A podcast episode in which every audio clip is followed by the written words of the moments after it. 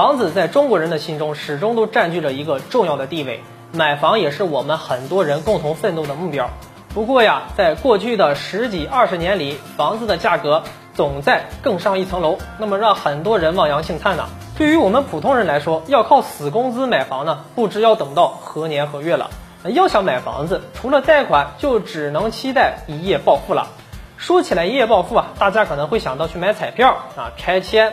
不过啊，近两年彩票销量呢是暴跌呀，大家似乎对这种低概率的中奖游戏失去了期待，更多的人将希望寄托在了自家的老房子被拆迁上。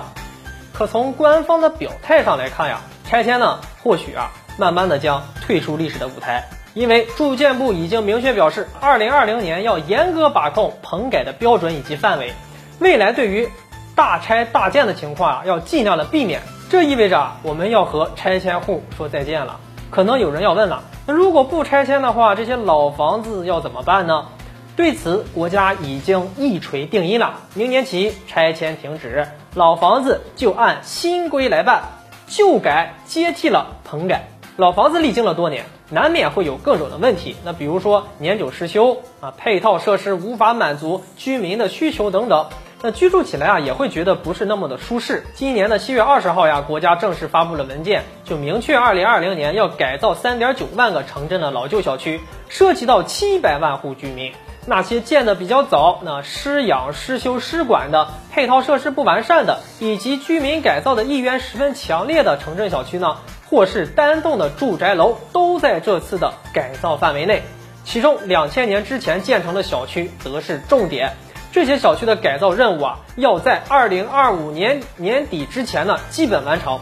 那根据文件，中央财政和地方呢会提供一定的资金支持，有三点七五亿元的地方政府专项债券呢被允许用于城镇老旧小区改造。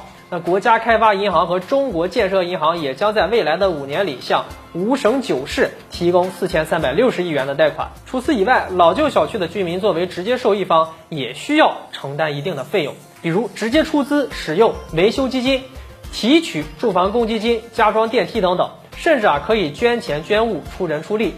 也有不少人问到啊，既然都是要花不少钱，那为什么不拆迁呢？一方面啊，是因为拆不起。以前拆迁的一些老房子啊，相对来说这个成本是比较低的，户数较少，面积也小，拆迁的成本啊它就相对低。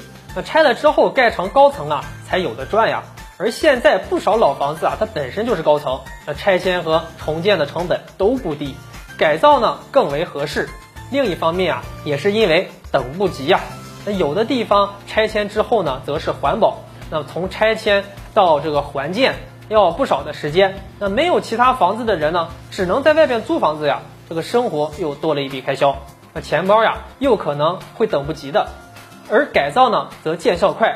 对于居住的影响呢也非常小，还是有一些优势的。另外啊，有这类房子的人呢，根据住建部给出的数据啊，截止二零一九年五月，各地经过摸底儿排查之后呢，上报了十七万个需要改造的城镇老旧小区，涉及到上亿位居民。随着旧改的推进，那这上亿人呢，都将从中受惠。尤其是那些离市中心较近的老旧小区居民，原本房子在地理位置就比较优越。那经过改造之后呀，那居住条件和配套设施啊也都会变好，居住起来也更加的舒适了，转手也更加的容易了。